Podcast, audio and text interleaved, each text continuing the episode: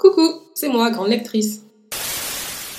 Bienvenue à tous sur le podcast Grande Lectrice, le podcast qui met en avant la littérature noire. Aujourd'hui, je voulais faire un truc un peu particulier. C'est vrai que moi, je lis très régulièrement, comme chacun le sait, mais euh, j'ai des lectures qui sont très spécifiques et des goûts qui sont aussi très spécifiques. Et je me suis dit que ce serait sympa de partir à la découverte d'autres lecteurs. Et c'est pour ça qu'aujourd'hui, je pars à la découverte de Jessica Lubino. Jessica, est-ce que tu peux te présenter, s'il te plaît? Bonjour, euh, mais merci pour, euh, pour ton invitation. Je suis très contente de pouvoir discuter avec toi. Euh, alors, je m'appelle Jessica, j'ai 32 ans, je, suis, je viens de la Guadeloupe. j'ai étudié en France, j'ai étudié en droit, en histoire, en sciences politiques, puis ensuite j'ai décidé de partir vivre à Montréal il y a 5 ans. Et, et donc voilà, j'ai un peu repris les études. J'ai eu la folle idée de faire un, deuxième master en médiation interculturelle. Donc je m'intéresse vraiment à, comment, comment est-ce que les gens qui viennent de différents endroits avec différentes cultures, qu'elles soient ethniques, sociales, économiques ou organisationnelles dans le milieu de travail, euh, puissent s'entendre. Et donc, du coup, ça se reflète un peu dans les lectures que j'ai où j'essaie d'explorer un peu les, bah, les cultures que je ne connais pas, même si je lis beaucoup de choses sur, euh, sur euh, la culture noire, enfin en tout cas les cultures noires, j'essaie de, d'explorer un peu plein, de, plein d'endroits, plein d'auteurs, plein de peuples. Ok, super. Et donc toi, euh, je ne sais pas où tu partages principalement tes lectures, je crois qu'il y a Bookstagram, mais est-ce qu'il y a d'autres plateformes? Non, seulement, seulement Bookstagram. seulement Bookstagram, donc c'est ton arroba, c'est Jessica Lubino. Mon compte. Voilà. Jessica.lubino. C'est ça. Super. Quel type de livre lis-tu en général? Alors, en général, je lis des essais. Mais euh, avec euh, tout ce qui s'est passé là ces deux dernières années, j'ai la tête un peu pleine, donc euh, je me dirige un peu plus vers les romans et peut-être un peu aussi les romans graphiques ces derniers temps. Mais principalement, je lis des essais politiques et sociologiques. Ok, qui s'intéresse à ton champ de ton champ universitaire À mon, mon champ universitaire euh, et puis mes, mes centres d'intérêt qui sont des fois un petit peu qui sont pas forcément euh, les cultures noires mais peut-être le féminisme euh, l'antiracisme ouais. pourquoi l'étude de la littérature noire et qu'est-ce qui t'y a poussé? Je... la littérature noire je pensais à commencer à l'université quand j'étais en sciences politiques parce que mon programme à l'université en France c'était on va dire occidentalo-centré euh, et puis, euh, je me suis vite rendu compte qu'il y avait un petit problème dans la façon dont on nous racontait l'histoire, dont on nous racontait comment les, faits se sont déroulés, notamment pendant, euh, pendant la guerre froide. Donc, j'ai essayé de chercher par moi-même ce qui s'était passé là où la guerre n'était pas froide, on va dire?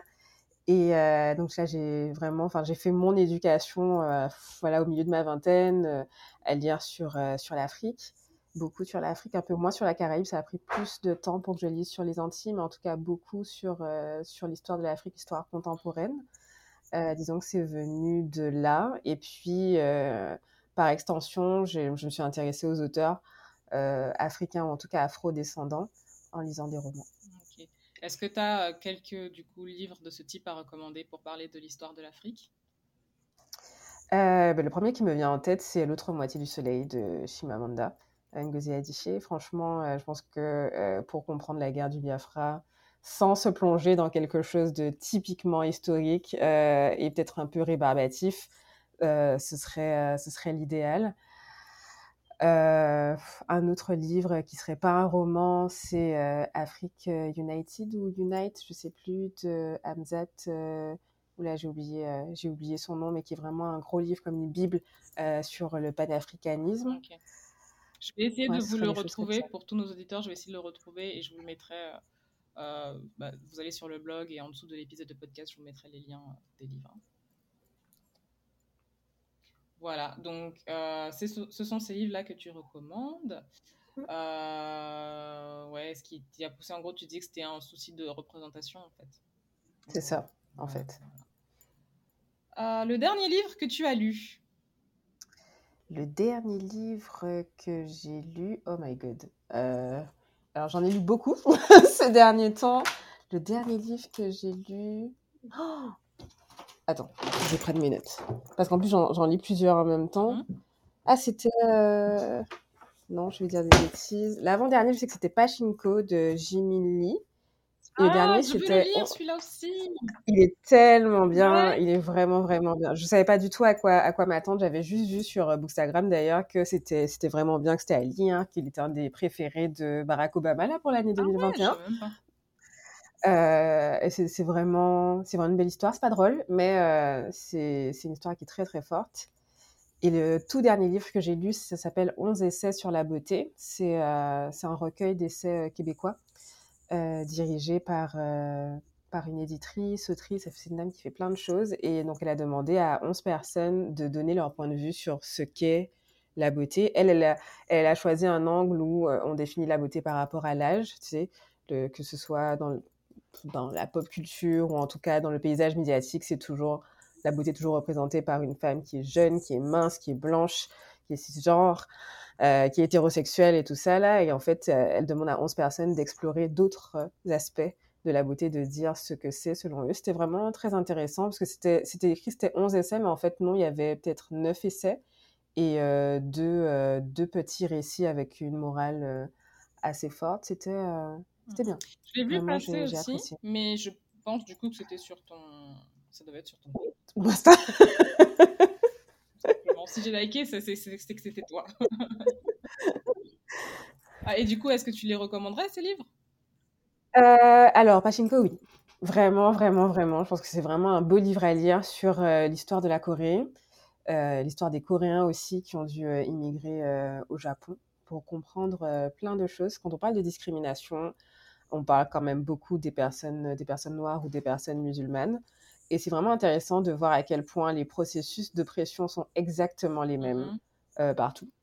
Et, euh, et, donc, du coup, de voir comment est-ce que les, les, Coréens ont été discriminés au Japon depuis, euh, depuis la, la, Deuxième Guerre mondiale jusqu'à... Parce qu'en fait, c'est un livre qui va de 1910 à 1989, mais on s'en rend bien compte, en fait, depuis la Deuxième Guerre mondiale jusqu'au début des années 90, c'est vraiment impressionnant et de se dire qu'on n'est pas mal à être dans le même bateau.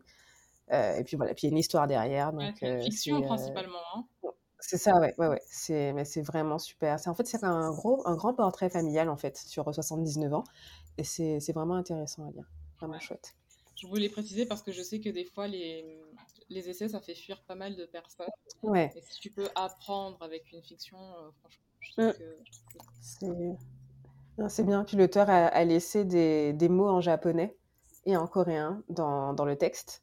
Donc, euh, bon, ils sont pas traduits, mais on peut comprendre avec, euh, avec le contexte. Alors, ça peut être aussi amusant d'aller chercher soi-même euh, ce, ce qui signifie. C'était, moi, je trouve ça très, très ludique, très éducatif. C'était, c'était vraiment bien. Vraiment, vraiment. Par contre, il est énorme. Hein. Il, fait, euh, il, fait, il fait 623 pages. mais ça vaut le coup, ça passe super vite. J'ai vraiment eu beaucoup de mal à le lâcher.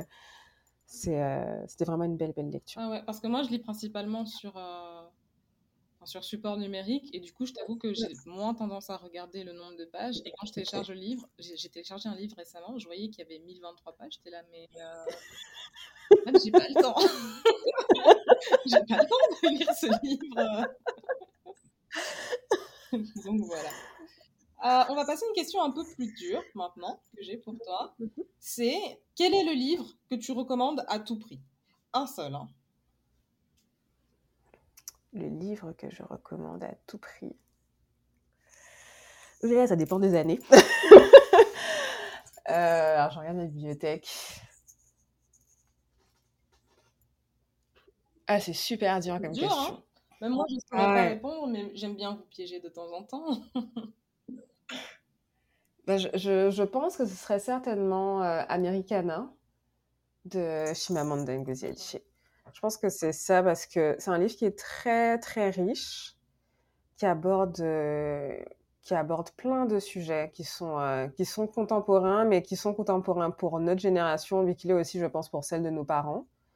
Euh, et puis c'est un livre aussi qui touche les personnes qui ne sont pas noires, parce que j'ai surtout vu passer sur des sur des comptes Instagram de femmes blanches. J'étais vraiment très très étonnée de voir que c'est un livre qui avait autant touché des personnes qui qui étaient pas noires. Donc pour comprendre les dynamiques, euh, les dynamiques raciales, pour comprendre le, le poids de l'immigration, pour comprendre ce que c'est que d'être une femme euh, au, euh, au 21e siècle, je pense que, je pense que c'est un, c'est un bon livre. C'est ces enjeux qui sont vraiment très actuels. Ce livre-là, je crois que c'est un des premiers livres que j'ai acheté en arrivant au Canada. Euh, Je l'ai toujours pas lu. c'est une honte absolue. Je sais où il est, je l'ai pas perdu ni rien. Je passe devant tous les jours, mais, mais je sais pas ce que j'attends. Peut-être un déclic particulier parce que c'est vraiment un livre que j'ai envie de lire. Mais j'en entends tellement parler. En plus, tu sais, j'étais en train d'écouter juste ce matin. Euh, il y a le podcast Dispoils qui a fait du coup une revue là-dessus. Euh, sur ce livre, mhm. je l'ai pas terminé, mais euh, il y a tellement d'avis différents qui se mélangent. Il y en a qui sont déçus et tout. Je me dis, mais est-ce que j'aurais vraiment dû écouter ce livre Parce que moi, je veux le lire, mais c'est juste, j'arrive pas à trouver ni le bon mood, ni le bon moment. Peut-être, euh, peut-être je vais attendre l'été et tout. Et du coup, euh, du, coup, voilà, on est vraiment très très nombreuses à avoir lu ce livre, je pense. Hein. Mmh. Moi, je l'ai lu en arrivant au Canada aussi. C'était l'été. Euh, et, et, ça m'a vraiment beaucoup parlé, autant par rapport à mon parcours entre la Guadeloupe et la France entre celui entre la France et le Canada, mais je dirais même plus en fait entre la Guadeloupe et la France que je me disais mais ça aurait pu s'appeler Europeana en fait ce livre tellement euh, tellement il y a des choses qui sont similaires dans le parcours qu'on peut avoir quand on est une femme noire qui vient d'ailleurs euh, que, que, de l'Occident et qui arrive euh, qui arrive dans un pays où bah, tout le monde est blanc autour de soi avec des codes qui sont différents. C'est et je sais qu'il y a plein de gens qui préfèrent l'autre moitié du soleil. Mmh mais ce sont des livres qui sont tellement différents que je ne sais même pas si on peut vraiment choisir euh, entre les deux. Ça n'a vraiment rien à voir. En fait, euh, Americana, pour ceux qui ne savent pas, ça s'écrit avec un H à la fin. Et c'est l'histoire d'une jeune euh, blogueuse qui est nigérienne, qui va quitter son pays, en fait, pour faire ses études, je, crois bien, ouais, ses études aux États-Unis. Et elle va parler de son parcours d'immigration et du fait, en gros, que c'est en venant aux États-Unis qu'elle s'est rendue compte qu'elle était noire. Parce qu'on on la percevait comme noire, on lui faisait comprendre qu'elle était noire. Le problème, c'est que ça ne s'arrête pas là. En fait, elle va retourner au Nigeria. Et là, elle va sentir que par rapport aux quelques années qu'elle a passées aux États-Unis, il y a un fossé qui s'est creusé entre elle et, euh, je sais pas comment dire, et, la population nigériane, en fait. Et ça, je pense que c'est très, très, très dur. Mais et du coup, voilà, on vous spoil pas trop. Moi, je peux pas vous spoiler, je l'ai pas lu. Mais voilà, c'est à peu près, euh, c'est, à peu près le résumé. Et je pense que c'est, euh, je pense que c'est un livre qui va rester en fait dans la, dans la mémoire collective euh, en littérature noire en tout cas. Mm. Voilà. alors, ton auteur ou ton autrice noire favori et pourquoi? Oh mon dieu. Je obligée d'en choisir un, une Ouais, deux grands max. Deux grands max. Sinon, si tu commences à me faire une liste, là, on va pas sortir. bon, ben, euh, Marie Scondé. Ok. Alors, allons-y pour Marie Scondé. Euh, pourquoi? Alors, je l'ai découvert très tard, alors que je suis guadeloupéenne. Mais je dirais que la littérature euh, antillaise, quand même, je la lis depuis que je vis au Canada. Je ne saurais pas expliquer exactement pourquoi. Bon, déjà, je pense qu'on nous initie, on nous initie pas à la littérature euh, antillaise à l'école. Euh, en France, euh, c'est sûr que c'est pas. Il y a personne dans les études que j'ai faites, il y a personne qui allait m'encourager à les lire. et du coup, je pense que c'est en arrivant ici qu'en voulant un peu peut-être me rapprocher de mes racines parce que c'était mon deuxième processus d'immigration. Bon, je vais pas rentrer dans les, dans les, dans les technicités de tout ça là, mais bon, on va dire que c'est ça, j'avais besoin de me rapprocher de moi-même que j'ai décidé de, de, la lire. Et j'ai vraiment été séduite par euh, son livre qui s'appelle La vie sans phare. Euh, je pense que c'est mon, on va dire c'est mon livre préféré. Je l'ai lu deux fois en trois jours parce que j'ai trouvé ça vraiment génial. Euh, l'histoire de cette femme qui est, qui, pour moi, je, ne m'attendais vraiment pas. Je, ne vais, pas raconter ce que c'est là, mais vu la famille d'où elle vient, vu le, la, la, classe sociale d'où elle vient, j'ai été vraiment très très étonnée par son parcours c'est un parcours de femme forte, de, de femme pleine de, résilience, pleine d'ambition. Et euh, quand on voit tout ce qu'elle a vécu et ce qu'elle a réussi à devenir après, moi, moi j'ai vraiment été impressionnée par, euh, par ce qu'elle est. Après, je ne suis pas non plus complètement fanatique de son, euh, de son écriture. Je ne trouve pas que ce soit parfait, mais, mais je ne pourrais jamais arrêter de la lire. Du coup, dernière question, je sais pas si tu... Moi, j'ai encore un peu du mal, franchement. Je t'avoue que les maisons d'édition, etc., euh, au Canada, au Québec, en Ontario, j'ai du mal à les, à les connaître, alors que en France, je peux t'en citer facilement pratiquement toutes. mais du coup, que penses-tu du monde de l'édition ici au Québec Enfin, en tout cas, ici pour toi. Et sur la facilité de publication, la reconnaissance, etc. Euh, ben, je pense que mon avis va être quand même un peu biaisé parce que euh, j'ai eu l'occasion de collaborer avec des, des maisons d'édition, mais qui ressemblent à, ben, à, mon, à, mon, profil de lectrice, euh, notamment Mémoire d'Encrier, donc qui est une maison d'édition qui publie en majorité des voix qu'on n'entend pas. donc des personnes qui sont racisées ou des personnes immigrantes, donc beaucoup d'auteurs autochtones, noirs, beaucoup de, personnes qui, beaucoup d'auteurs qui viennent d'Haïti notamment, euh, et puis d'autres personnes racisées qui viennent d'ailleurs, mais qui vivent euh, au Québec, ou alors des traductions de livres de personnes racisées quand elles ne, elles ne vivent pas au Québec. pour avoir discuté avec des gens qui collaborent avec Mémoire d'Encrier, je sais qu'ils sont quand même très sélectifs sur, sur leurs manuscrits. Donc, c'est toujours, il y a toujours des ouvrages de qualité. Mais je pense que ça reste ma maison d'édition préférée au Québec parce que c'est celle qui met en avant des voix qu'on n'entend pas.